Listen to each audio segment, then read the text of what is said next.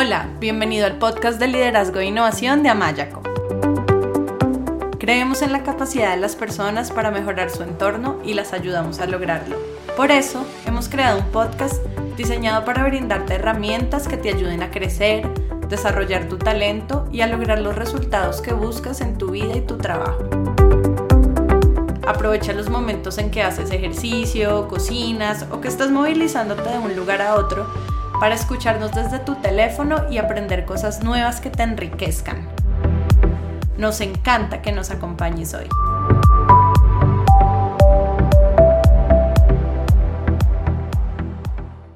Hola, bienvenido a la segunda parte de herramientas de coaching para alcanzar objetivos. Yo soy Melanie Amaya, coach profesional certificada, y voy a estar acompañándote en este episodio de hoy en el episodio anterior ya compartimos herramientas de coaching y de mindfulness para relacionarte con tu mente y emociones de manera más efectiva y alcanzar los resultados que buscas en tu vida y en tu trabajo y en tu liderazgo. El episodio anterior fue la parte 1 y en la parte 1 compartimos las cuatro primeras herramientas o los cuatro primeros pasos de este proceso. El primer paso primera herramienta era responder a las preguntas para clarificar valores, identificar si estás viviendo en coherencia con estos y establecer acciones que te ayuden a generar más satisfacción en tu vida. El segundo paso era realizar el ejercicio de la rueda de la vida, que también era para clarificar metas y priorizar, que, como te decíamos, la puedes, lo puedes descargar de nuestro blog amayaco.com slash blog. La tercera herramienta que compartimos fueron las preguntas para clarificar objetivos, establecer metas y establecer indicadores. Y la última herramienta o el cuarto paso que compartimos fue una técnica de mindfulness para centrarte y tomar perspectiva, en la cual te conectas con la respiración y con tu cuerpo y utilizas algunas de las opciones de frases que dimos para recordar que tus pensamientos son solo palabras o ideas en tu mente. Hasta ahí llegamos en la parte 1 de herramientas de coaching para alcanzar objetivos. En la parte 2, que es el episodio de hoy, te diremos cuáles son los siguientes seis pasos o te daremos las siguientes seis herramientas que te permitirán ser más proactivo, completar este proceso de 10 pasos y avanzar en el camino de alcanzar tus metas. Para recibir más herramientas que te ayuden a generar los resultados que buscas en tu vida, trabajo y organización, te invitamos a inscribirte a nuestro newsletter. Solo tienes que entrar a nuestra página web amayaco.com y escribir tu email en la sección Nuestro newsletter. Vamos a comenzar entonces con una técnica de mindfulness que te va a ayudar a relacionarte con tus emociones de manera más efectiva y tranquila. Y para esto voy a darte un ejemplo de una situación en la que yo utilicé esta técnica. Recuerdo un día que fui al médico a que me leyeran los resultados de un examen y las noticias no fueron muy buenas. Entonces yo pues me sentí naturalmente triste y preocupada a la vez. Y lo que hice utilizando esta técnica fue con compasión conmigo misma, primero comprender que es normal sentirse así cuando te dan un mal resultado de salud o cualquier mala noticia, y darme a mí misma el permiso de sentirlo, aceptar que aceptar la emoción, aceptar que era normal sentir eso en ese momento y permitirles, permitirme sentirla. Y después de este proceso, ahí sí tomar acción y en este caso llamar a pedir la cita médica con el especialista para resolver el tema. ¿Qué pasa? La tendencia natural de la mente humana, la tendencia natural, lo que hacen normalmente las personas, es querer deshacerse de la tristeza y de la preocupación, es no permitirse ni, si es posible, ni sentirla por un momento. ¿Por qué? Pues porque no son emociones agradables ni cómodas. Sin embargo, como explicábamos en más detalle en el episodio anterior, cuando peleamos con nuestras emociones, estamos creando un nuevo problema. ¿Por qué? Porque además de tener las emociones que no son placenteras, en este caso del ejemplo la tristeza y la preocupación, además de esto se crea una lucha interna con una parte de nosotros. Entonces ya estás generando un nuevo problema, lucha interna. Y esto genera otras emociones incómodas como por ejemplo rabia por tener esa emoción, frustración por sentirla y no poder deshacerse de ella, etcétera, entre otras. Y es ahí cuando empezamos a sufrir. Entonces, es lo mismo que explicábamos en el, en el capítulo, en el episodio anterior, de tener siempre la, tener la expectativa de siempre tener pensamientos positivos. Y decíamos que esto es una expectativa irrealista porque el cerebro humano para protegernos evolucionó de tal forma que genera en algunas veces, algunas veces pensamientos negativos, pensamientos de peligro entonces, de la misma manera con las emociones, tener la expectativa de siempre estar feliz y tranquilo es una expectativa poco realista, porque como seres humanos es normal sentir diversas emociones y de hecho es funcional, porque muchas veces estas emociones son las que me movilizan a hacer cambios. O, por ejemplo, muchas veces el miedo es el que me moviliza a ponerme mi vida a salvo en una situación de peligro. Lo que sucede es que muchas veces cuando yo estoy relacionándome con estas emociones, no lo hago de la manera más asertiva. ¿Qué pasa? El dolor es parte de la vida. No podemos esperar una vida que solo esté llena de momentos felices.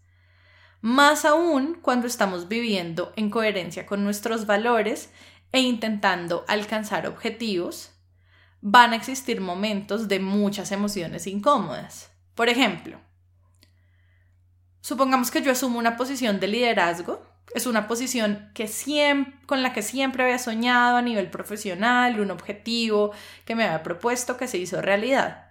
Seguramente el haber alcanzado este objetivo me va me va a hacer sentir realizado, con la satisfacción de haber alcanzado lo que me propuse, y habrán muchos momentos de satisfacción profesional, pero también había, habrán momentos de presión y de estrés. Mejor dicho, todo viene completo. El dolor es parte de la vida, así como la felicidad también lo es, la alegría también lo es. Digamos la alegría más que la felicidad. Porque creo que la felicidad puede ser un estado constante, así hayan momentos de tristeza y de dolor. ¿Qué es lo que quiero decir? Que cuando no aceptamos el dolor u otras sensaciones o emociones incómodas, esa no aceptación es la que genera el sufrimiento. O sea, sufrimos porque no aceptamos la vida en su totalidad, con lo dulce y con lo salado. Y la aceptación no quiere decir ni renunciar a lo que estamos intentando transformar, ni resignarnos, ni tomar una actitud pasiva o no hacer nada. No. La aceptación lo que quiere decir es que aceptamos que aquellas emociones o sensaciones incómodas están ahí, o hasta sensaciones dolorosas, y al aceptar su presencia, los niveles de lucha interna bajan Inclusive la tensión en el cuerpo disminuye, los músculos se relajan y poder observar nuestras emociones, al igual que como lo explicábamos en el episodio anterior con los pensamientos, observarlos de una manera más tranquila, observar aquello que estamos sintiendo, permite que seamos conscientes y decidir desde tomando perspectiva, decidir desde ahí cuál es la manera más efectiva de actuar para generar los cambios que queremos. Y es importante esta toma de perspectiva, el poder decir, ok, estoy sintiendo esto y desde ahí, ¿cuál es la mejor forma de reaccionar? Porque si no hacemos esto, estamos en piloto automático. Entonces, de manera similar, puedes hacer el ejercicio con tus emociones e incluso con sensaciones físicas, dolorosas o incómodas. Es natural sentir miedo, es natural tener pensamientos que nos generan miedo, pero el tomar perspectiva es lo que nos permite darles como una proporción, verlos en su justa medida. Por ejemplo, supongamos que tengo mi evaluación de desempeño y que alcancé mi objetivo en un 70% y no en un 100%. Y digamos que esta situación ha hecho que se generen en mi mente pensamientos o creencias de las cuales no soy consciente, como por ejemplo, mi jefe me va a echar, voy a perder mi trabajo, entonces no voy a poder mantener a mi familia, nos vamos a quedar en la calle y vamos a perderlo todo y quedar en la pobreza. Estos pensamientos o creencias inconscientes van a generar en mí emociones como miedo y mi sistema nervioso va a hacer lo que el sistema nervioso hace y para lo cual está diseñado en parte, que es interpretar esta situación como una situación de peligro, una situación en la que mi vida está en riesgo, y generar una serie de respuestas fisiológicas que me preparen para huir o atacar. Como por ejemplo, se genera un resto de tensión en los músculos y se genera muchísima adrenalina. ¿Y entonces qué va a pasar? yo voy a terminar con un dolor de espalda terrible, con unos niveles de estrés elevadísimos y asistiendo a mi reunión, a mi revisión de desempeño, súper asustado, nervioso, ansioso y esto no me va a permitir ni escuchar ni comunicarme con mi jefe de una manera productiva en la que juntos podamos analizar la situación y establecer estrategias para mejorar en el siguiente periodo y ayudarme a mantener mi trabajo, que es uno de mis objetivos. Entonces, como te das cuenta, cuando yo no me doy el espacio para observar qué está pasando en mi mente, sentir qué está pasando en mi cuerpo, sentir las emociones que se están generando en mí y poder observar de dónde vienen, pues no tomo perspectiva y si no tomo perspectiva estoy en piloto automático y no voy a ser efectivo. Y en vez de ser yo quien decide cómo actuar, cómo actuar, mis pensamientos y mis emociones son los que me están controlando. Entonces, para esto es que te invito a hacer este ejercicio, que es la técnica, la primera técnica que quiero compartir contigo en el episodio de hoy, pero que en realidad es la quinta técnica o el quinto paso de este proceso, que es un ejercicio que puedes hacer cuando estés sintiendo emociones que sean difíciles o inclusive sensaciones físicas dolorosas o incómodas. Esta herramienta lo que hace es que te permite relacionarte con tus emociones de forma más constructiva, para lo cual te invito a seguir los siguientes pasos. Entonces, cuando aparece la emoción, como el miedo, el estrés, la ansiedad, la tristeza, la rabia, etc., o la sensación física dolorosa o incómoda, como por ejemplo el dolor de espalda del ejemplo, o de cuello, o de estómago, etc. Conéctate con tu respiración y con las sensaciones físicas en tu cuerpo. Por lo general, tus emociones están localizadas en algún lugar de tu cuerpo como una sensación física. Pueden manifestarse como un nudo en la garganta, dolor en la espalda, presión en el cuello, presión en el pecho, perdón, tensión en los hombros, dolor en el estómago, etc. Así que te invito a que en este momento hagas el ejercicio con la técnica, puedes ponerte en una posición cómoda, cerrar tus ojos y yo te voy guiando.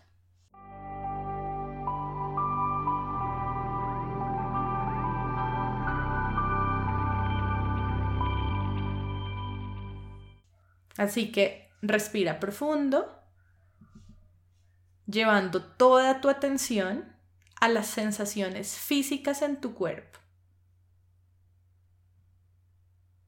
Observa cuáles son las diferentes sensaciones que puedes sentir en tu cuerpo en este momento. Identifica cuál es esa sensación que puedes sentir con mayor intensidad y deja el foco de tu atención en aquella sensación. Sigue respirando. Y imagínate que al respirar estás llevando el aire a esa sensación física.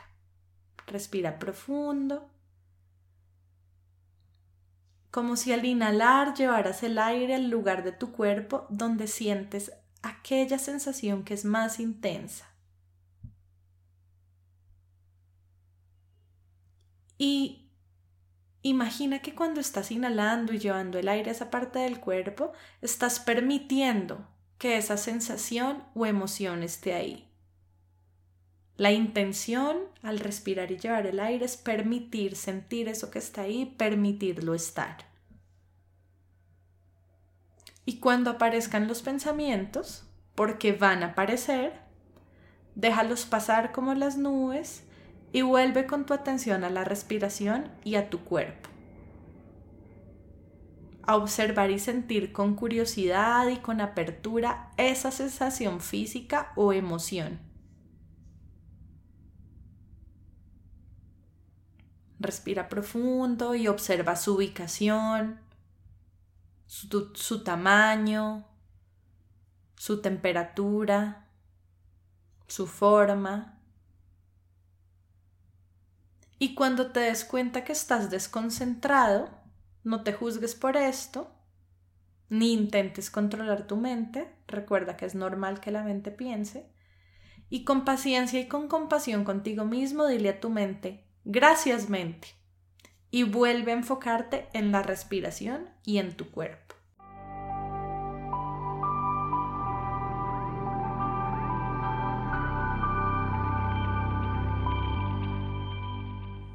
Esta es la herramienta, la idea es que repitas este proceso de enfocarte en tu respiración y en las sensaciones físicas en tu cuerpo, especialmente en la sensación física que es la manifestación de la emoción, que por lo general es aquella que sientes con mayor intensidad, y te enfoques en, e, en esa sensación, llevando el aire a esa parte de tu cuerpo, hasta que sientas que estás en paz con lo que está sucediendo. Estar en paz no quiere decir que te guste, sino que aceptas lo que estás sintiendo, que puedes permitirte sentirla. Y una vez hayas repetido este proceso de respirar y enfocarte en la sensación hasta que sientes que la aceptas, que te permite sentirla, entonces abres tus ojos, observa lo que está a tu alrededor y conéctate con el presente. Escucha los sonidos a tu alrededor, observa las cosas que puedes ver, toca lo que puedas tocar, siente el, contacto de tu cuerpo con el piso, con la silla, con lo que sea que esté en contacto. Puedes oler, puedes saborear y en vez de preocuparte, ocúpate en continuar haciendo aquellas cosas que generen valor para ti y que te lleven a obtener los resultados que buscas. La idea es que después de utilizar esta herramienta que te permite tomar conciencia de tus emociones, puedas enfocarte en actividades que estén en coherencia con tus valores y que te ayuden a crear la vida que quieres para ti. Lo mismo sucede con la cuarta herramienta que dimos, que fue la última que compartimos en el episodio anterior, mejor dicho, en la parte 1 de herramientas de coaching para alcanzar tus objetivos, que es una herramienta que te permite tomar conciencia de tus pensamientos y recordar que los pensamientos son solo ideas que genera tu mente. Es lo mismo, una vez haces el ejercicio, la idea es que te enfoques en esas actividades que están en coherencia con tus valores y que te, y que te ayudan a alcanzar tus objetivos.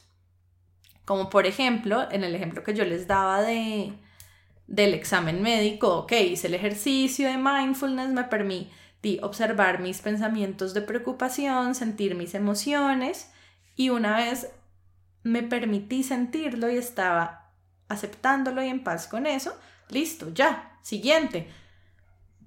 Llamar al médico y pedir la cita con el especialista para resolver la situación. Y cuando el pensamiento vuelva, porque lo más posible es que vuelva, con amor y con compasión, vuelves a decirte a ti mismo, gracias mente. O cualquiera de las opciones de las frases que mencionamos en el episodio anterior y vuelves a enfocarte en lo que estabas haciendo.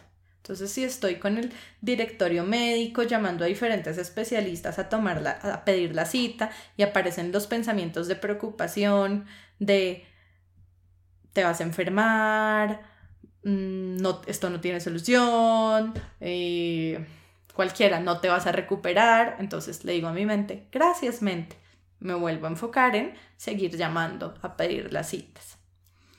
Entonces no te frustres cuando los pensamientos vuelvan una y otra vez, porque recuerda, como explicábamos en el, en el episodio anterior, es la naturaleza de la mente. Así que con paciencia, con compasión, con disciplina y sobre todo con práctica, utilizar estas herramientas te será cada vez más fácil y verás sus beneficios. Este ejercicio es muy útil porque nos lleva a relacionarnos con nuestra mente y emociones desde la aceptación y no desde la pelea. Como ya expliqué, es la, naturaleza humana tener pensamientos y emociones y pelear con nuestra naturaleza solo va a generar más frustración, más tensión dentro de nosotros y más sufrimiento. Yo llevo 10 años practicando una técnica de meditación que se llama Shamatha Vipassana, que es una práctica de mindfulness y de hecho de donde mindfulness tiene sus orígenes. Y en esta práctica se usa la respiración como una ancla al presente. Entonces siempre que veas a tu mente llevándote a lugares que no son útiles, y cuando decimos que no son útiles, nos referimos a pensamientos que no nos ayudan a ser quienes que queremos ser, a cumplir nuestros objetivos, a vivir en coherencia con nuestros valores. Entonces, recuerda que enfocarte en tu respiración y observar lo que está sucediendo a tu alrededor o en tu cuerpo es una manera de volver al presente. Y como decía anteriormente, cuando digo observar, no solo me refiero a mirar, sino también a escuchar, oler, probar, sentir.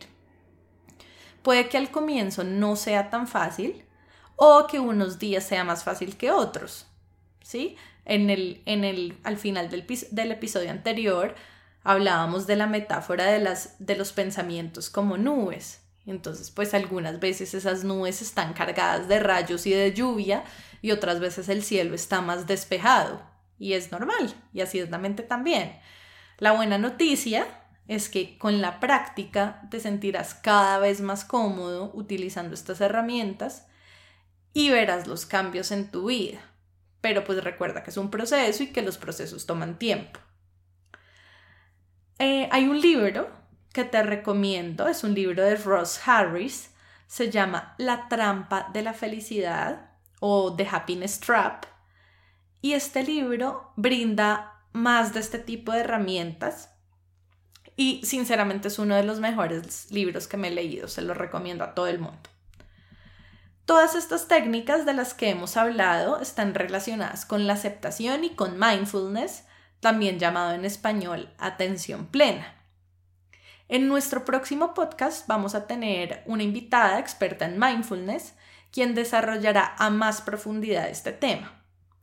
También si quieres leer más, además del libro de The Happiness Trap de Ross Harris, te recomiendo el libro de Mindfulness o Atención Plena en español de Mark Williams y Danny Penman. Este libro viene con ejercicios que ayudan a desarrollar la autoconciencia.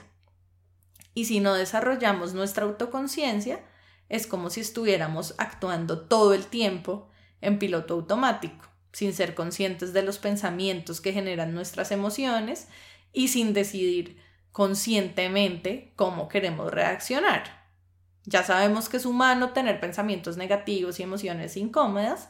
El objetivo no es controlar tus pensamientos, sino controlar tus reacciones. Es ahí donde está tu poder en decidir cómo quieres actuar, actuar de tal forma que puedas alcanzar tus objetivos en vez de que sean tus emociones y tus pensamientos los que te controlen a ti. En resumen, el problema no está en que nuestra mente genere pensamientos negativos. El problema está en creer que todo lo que pensamos es verdad. Por eso es importante desarrollar la habilidad de elegir qué pensamientos o creencias queremos alimentar y cuáles no. A mí me gusta mucho la historia de un viejo cherokee que le cuenta a su nieto la historia de una batalla entre dos lobos y es una batalla que existe al interior de todas las personas. La historia dice así. El viejo Cherokee dijo, Hijo mío, existe una batalla entre dos lobos en el interior de todos nosotros. Uno es la ira, envidia, celos, tristeza, avaricia, arrogancia, culpa, resentimiento, soberbia, inferioridad y ego. El otro es alegría, paz, amor, esperanza, serenidad, humildad, bondad, compasión y fe. El nieto lo meditó por un minuto y luego preguntó a su abuelo, ¿qué lobo gana? El viejo Cherokee respondió, aquel al que tú alimentes.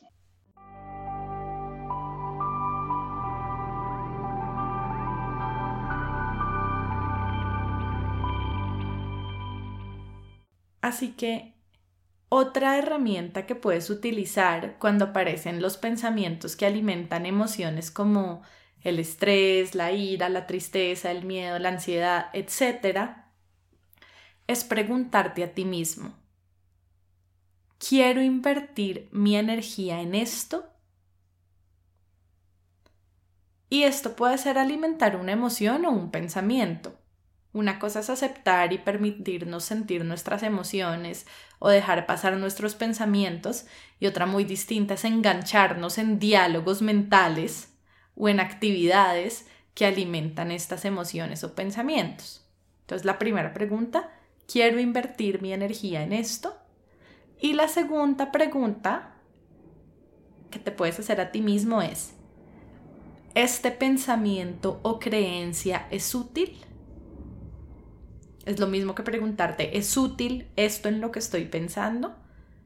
Entonces no se trata de quedarte enganchado con tu mente discutiendo si el pensamiento es verdadero o falso, porque si tú tratas de discutir que el pensamiento es verdadero o falso, entonces tu mente seguramente podrá encontrar muchos argumentos, tanto para sustentar que es lo uno o lo otro. Es mucho más efectivo preguntarte si el pensamiento o creencia es útil para ti, si el pensamiento o la creencia es útil, si te está empoderando, si te está moviendo hacia adelante, si te está impulsando al logro de tus objetivos, si te está ayudando a vivir en coherencia con tus valores y a ser la persona que quieres ser y llevar la vida que quieres para ti, entonces adelante, conserva este pensamiento y alimenta esta creencia porque es útil. Pero si por el contrario te desempodera, te mantiene miedoso e inseguro y te encierra en una zona conocida, de la cual no es posible salir a alcanzar tus objetivos y en la cual no estás obteniendo los resultados que buscas, entonces el pensamiento o la creencia no es útil y no vale la pena seguirlo alimentando. Una vez hemos utilizado e incorporado todas estas técnicas de mindfulness, que son técnicas que nos permiten traer a la luz lo que está en la oscuridad, o sea, ser consciente lo que está inconsciente y aceptar nuestra realidad de una manera más constructiva, ya podemos utilizar otras herramientas de coaching para activamente crear los resultados que buscamos. Por esta razón, decía anteriormente que los enfoques que trabajan en el cambio de pensamientos para lograr cambios en el comportamiento no están equivocados, simplemente que hay que saber utilizarlos y complementarlos con mindfulness para ahí sí después realizar un trabajo más profundo en el que ampliemos nuestra perspectiva y activamente actuemos para generar cambios que nos ayuden a construir los resultados que queremos. Como decía anteriormente, no es por el camino de la lucha contra lo viejo, sino de la construcción de lo nuevo. Y es ahí donde surge una pregunta muy importante. ¿Cómo puedo ampliar mi perspectiva y cambiar las creencias que me impiden alcanzar mis objetivos? Antes de trabajar con las creencias limitantes y generar nuevas creencias que empoderen, yo aconsejo trabajar en nuestras fortalezas en coaching utilizamos un enfoque apreciativo y esto significa que nos apalancamos en nuestras fortalezas para desde ahí construir. Es más fácil cuando tú quieres alcanzar un objetivo, tener claro cuáles son los recursos internos con los que tú ya cuentas y utilizarlos para alcanzar esa meta. Entonces, por eso es importante hacernos consciente de cuáles son nuestras fortalezas y cuáles de esas fortalezas puedo utilizar y me pueden servir para obtener los resultados que quiero generar.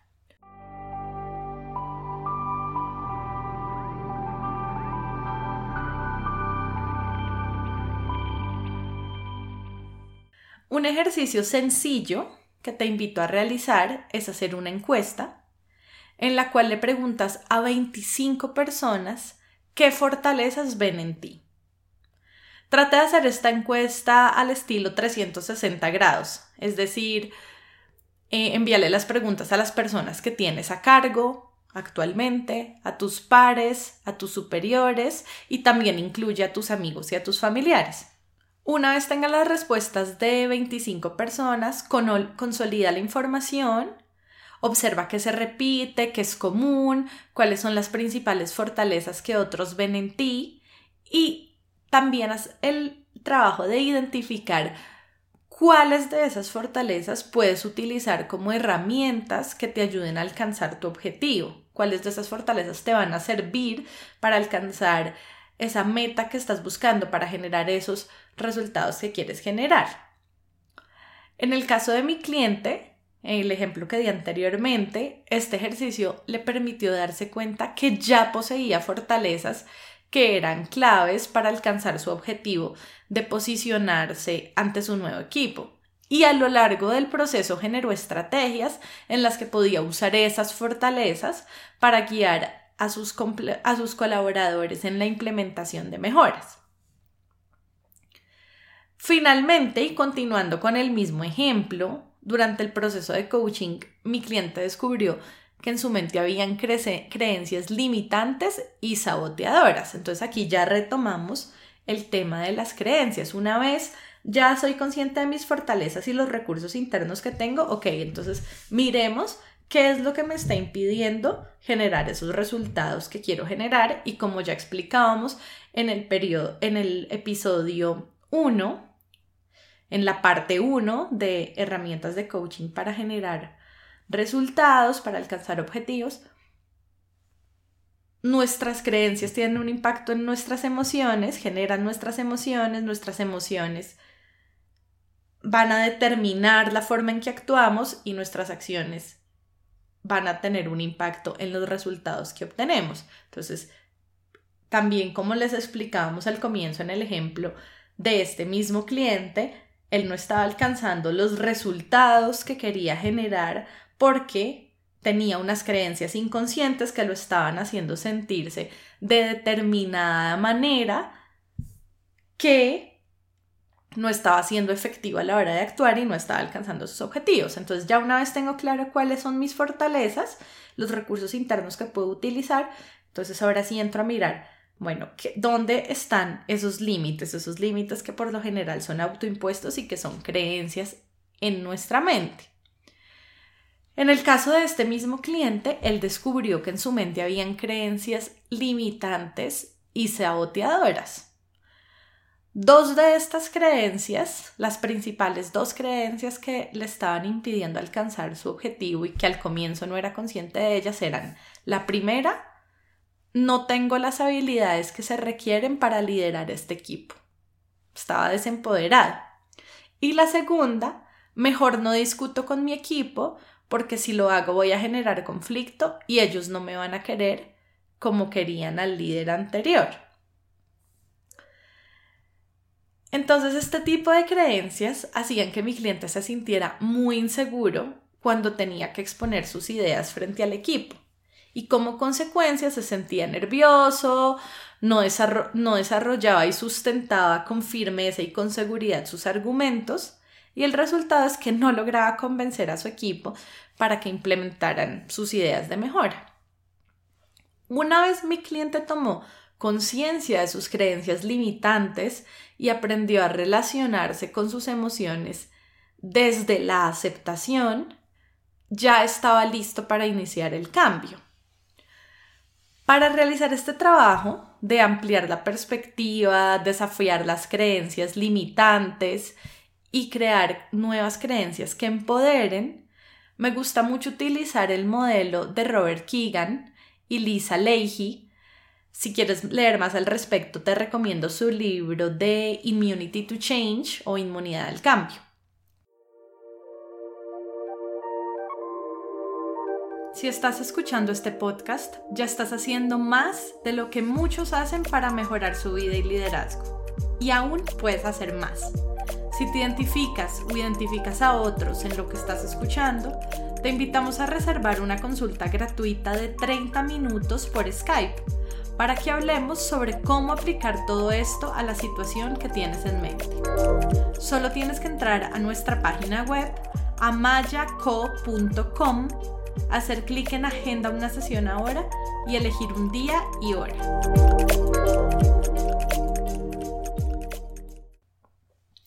Lo que más me gusta del modelo es que explica cómo la razón por la cual muchas veces, aunque realmente estamos comprometidos con alcanzar un objetivo, no lo logramos.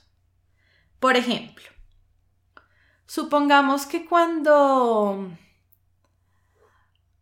eh, siento que mis hijos o mis colaboradores están comportándose de una manera que yo considero no es la adecuada, me pongo muy de mal humor con mis colaboradores y con mis hijos y les grito.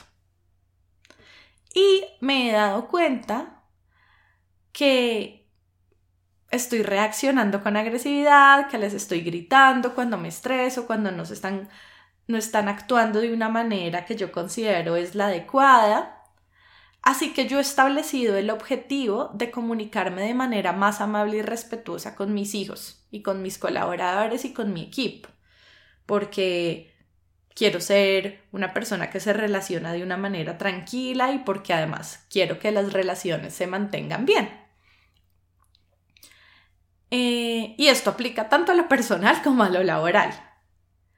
Pero supongamos que no soy consciente de que tengo una creencia y la creencia es la siguiente. Si no los regaño y no les muestro mi mal humor, no me van a hacer caso. O sea, la creencia es necesito regañarlos y mostrarles mi mal humor para que me hagan caso, para que sigan mis instrucciones. Y supongamos que para mí como madre o como líder o padre o líder de equipo, es muy importante cumplir con mis responsabilidades. Y yo pienso que si no que es que necesito regañarlos y mostrarles mi mal humor para que sigan mis, mis instrucciones y así yo pueda ser una madre o padre responsable o un líder de equipo responsable. Entonces tengo una creencia en la que estoy asociando el tratar al otro mal con que el otro necesita ser tratado mal para cumplir con lo que tiene que cumplir y de esta manera yo estoy siendo responsable. Y ser responsable es algo muy importante para mí. Yo también estoy comprometida con ser un padre o madre o líder de equipo responsable. Entonces, mientras yo piense que necesito regañar a los otros y ponerme brava y de mal humor con los otros. Para cumplir con mi objetivo de ser responsable, una madre o padre responsable, un líder responsable, pues va a ser imposible que yo cumpla con mi otro objetivo de tratar con respeto a mis colaboradores y a mis hijos y que los deje de gritar cuando me pongo de mal humor. Va a ser imposible que eso pase. ¿Por qué? Porque tengo esa creencia muy fuerte y esa creencia está atada a otro compromiso que yo tengo, que es el de ser responsable. Entonces, por causa de esta creencia, es que mis dos compromisos compiten. O sea, esto no quiere decir que yo tengo o que ser responsable o que comunicarme de manera respetuosa y amable. No, yo puedo hacer las dos cosas. Yo puedo comunicarme de manera respetuosa y amable y al mismo tiempo ser una madre responsable y ser un líder responsable. Pero el problema es que estos dos compromisos están compitiendo porque yo creo que necesito tratar a los otros con mal humor, regañarlos, ponerme brava, para que se comporten de determinada manera, que generen determinados comportamientos y así yo estoy siendo responsable como líder. Entonces lo que hace compartir estos dos compromisos es la creencia, es una creencia limitante, porque la verdad es que estos compromisos no tendrían que competir, yo puedo lograr las dos cosas al tiempo, pero para eso necesito pensar distinto. Mientras en mi mente yo siga pensando que necesito ponerme brava con los otros para que cumplan y yo estar siendo responsable, va a ser imposible lograr el otro objetivo de tratar a los demás con respeto sin gritarles. Esto es solo un ejemplo para explicarles cómo, cómo nuestras creencias hacen que diferentes compromisos o objetivos que tenemos empiecen a competir entre sí y que ahí es cuando, como dice el modelo de Keegan, somos inmunes al cambio, cuando por más de que queremos no podemos cambiar.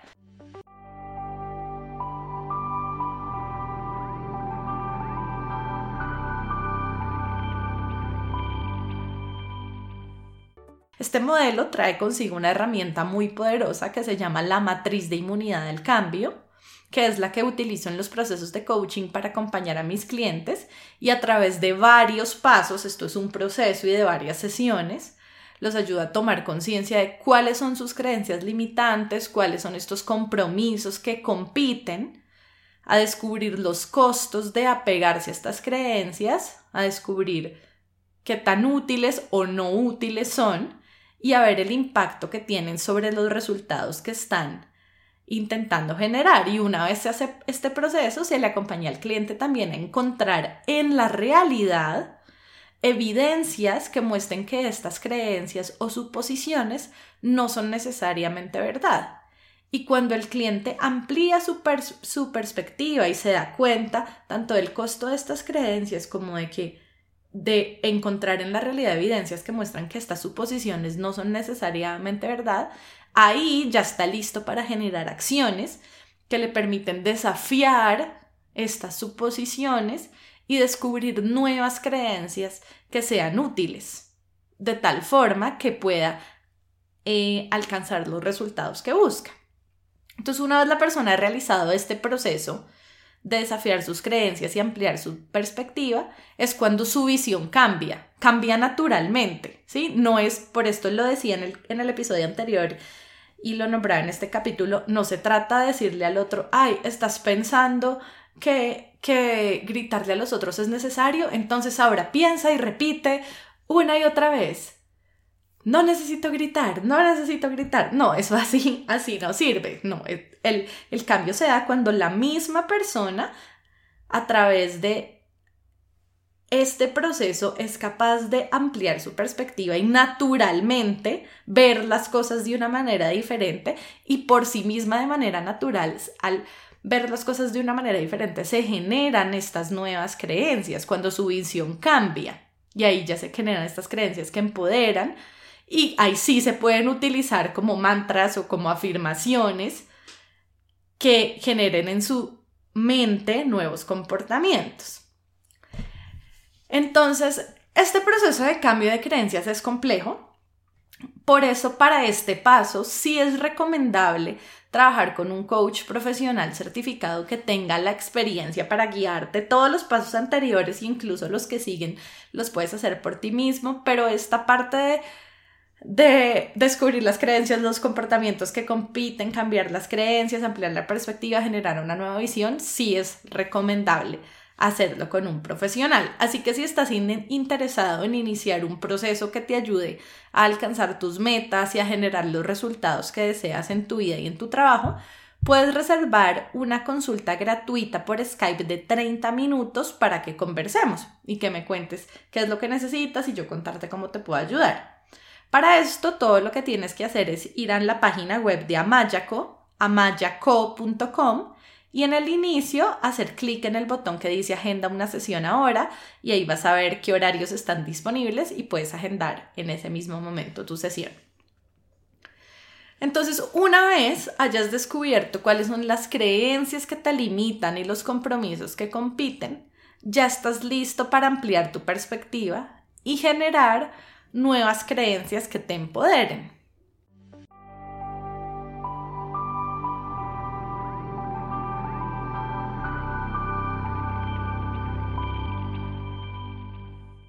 Un ejercicio que puedes realizar es, por ejemplo, hablar con tres personas que hayan alcanzado con éxito la meta que tú deseas alcanzar.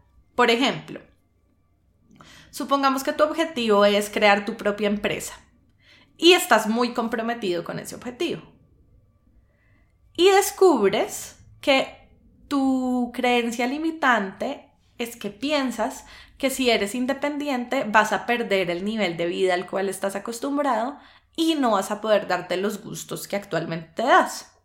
Y tú también estás comprometido con mantener un nivel de vida con tus gustos y con tus comodidades actuales. Entonces, mientras tú creas que esa creencia es verdad, va a ser muy difícil que des el paso de independizarte y comenzar tu propia empresa. Entonces, puedes, por ejemplo, hablar con tres emprendedores que sean dueños de sus propias empresas, que las hayan creado, y preguntarles cuáles son sus creencias al respecto. Preguntarles qué era eso que ellos pensaban al momento de iniciar que les dio el impulso para lanzarse. Realizando este ejercicio, con la ayuda de un coach profesional vas a poder también ampliar tu perspectiva y ver las cosas de una manera distinta. Vas a ver más posibilidades, alternativas y tú mismo vas a descubrir una nueva forma de ver las cosas más empoderadora.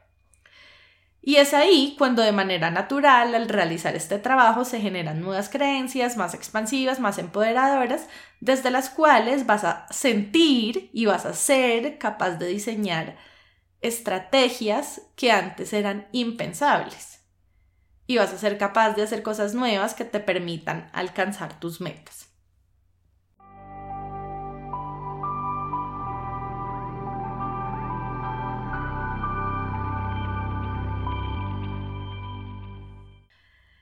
Entonces, para terminar, estas son las 10 herramientas, eh, perdón, hasta ahora 9 herramientas. Vamos a compartir ahora la décima herramienta o el décimo paso que es la creación de un plan de acción. Entonces, una vez tú ya ampliaste tu perspectiva, incorporaste creencias más útiles, ya estás, ya estás listo para generar planes de acción que te lleven a alcanzar tu objetivo. Para crear tu plan de acción, te recomiendo escribirlo siguiendo los, eh, los siguientes pasos. Paso número uno, escribe cuál es tu objetivo. Recuerda que vas a comenzar focalizándote en un solo objetivo. Paso número dos, escribe cuál es el valor o los valores que están alineados con tu objetivo. Paso número tres, escribe la nueva creencia expansiva que te empodera y que va a ser útil recordar en los momentos difíciles. Paso número cuatro, estableces tres nuevas acciones que vas a realizar para alcanzar tu objetivo y que todavía no has realizado. Y paso número 5, para cada acción vas a determinar lo que vas a hacer, que es una acción específica, y cuándo lo vas a hacer, que incluye el, el día, la hora, la duración. Ese qué y ese cuándo deben ser muy específicos. Por ejemplo, digamos que mi objetivo es bajar 3 kilos. La acción no puede ser comer más sano porque no es específica. La acción puede ser todas las noches a la hora de la comida tomar una sopa de verduras tres, horas antes de irme a dormir. Ahí estoy estableciendo una acción específica con un horario específico. Y para, para ir a todos los puntos, entonces, ¿cuál es el objetivo? Entonces el objetivo es bajar 3 kilos.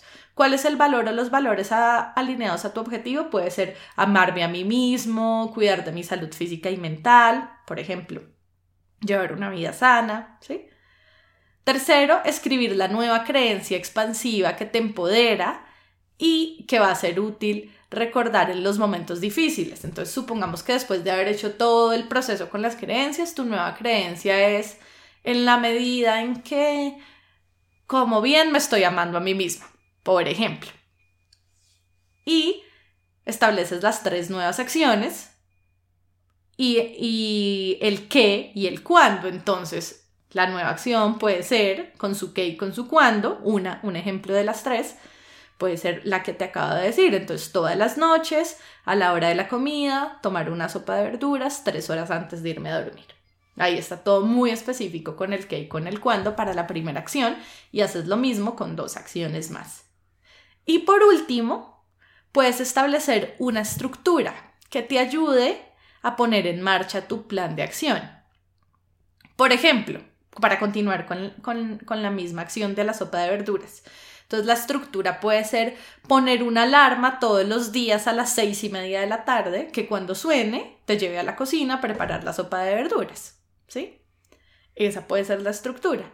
O otra estructura puede ser mm, poner en tu nevera una imagen, una imagen que te inspire y que te ayude a sentirte bien y que, por ejemplo, una imagen de una comida sana, de unas frutas sanas y que te recuerde que esto que estás haciendo es para honrar tu valor de amarte a ti mismo, de cuidar tu salud y tu objetivo de bajar los 3 kilos.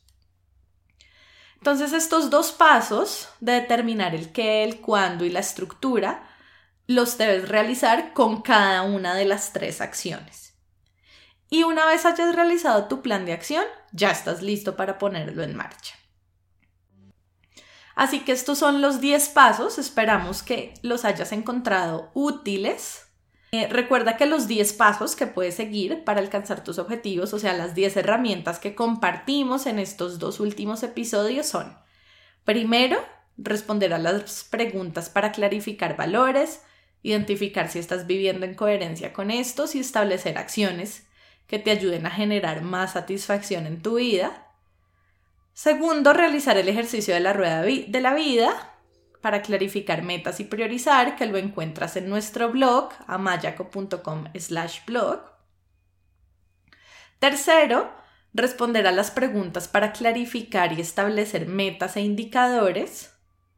Cuarto, utilizar la técnica para centrarte y tomar perspectiva, que es en la que te conectas con la respiración, con tu cuerpo y, utilizas alguna de las opciones de frases que te dimos para tomar perspectiva y recordar que tus pensamientos son solo procesos mentales, palabras, ideas en tu mente.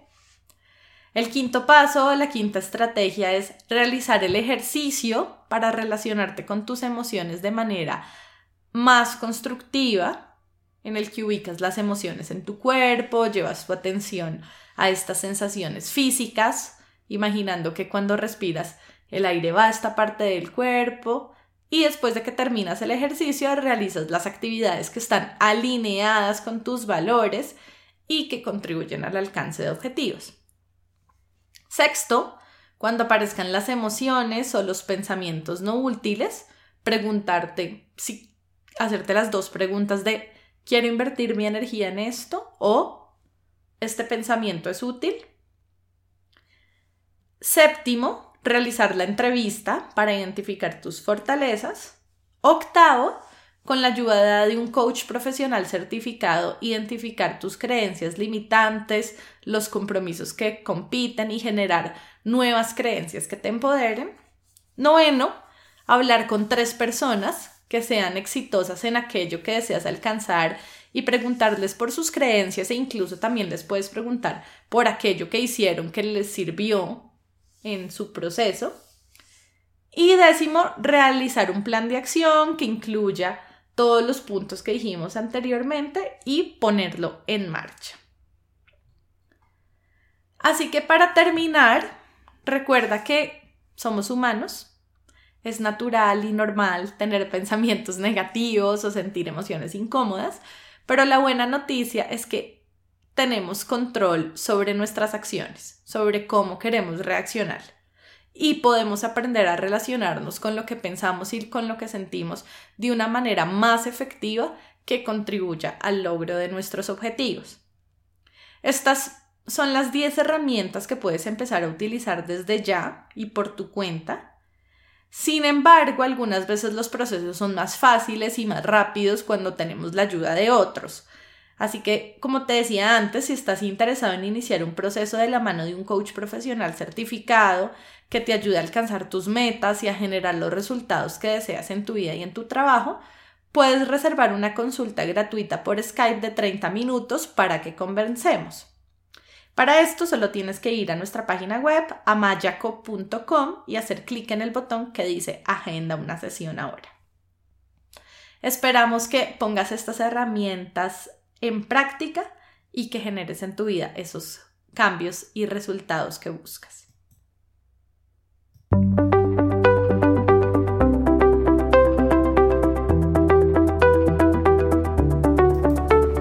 Gracias por acompañarnos en el episodio de hoy. Esperamos que te haya gustado.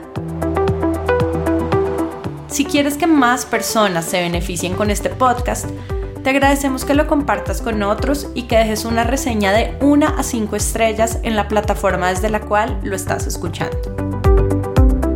Si quieres seguir aprendiendo, te invitamos a escuchar nuestro podcast, a leer nuestros artículos y a inscribirte a nuestro newsletter en el blog de Amayaco, amayaco.com slash blog.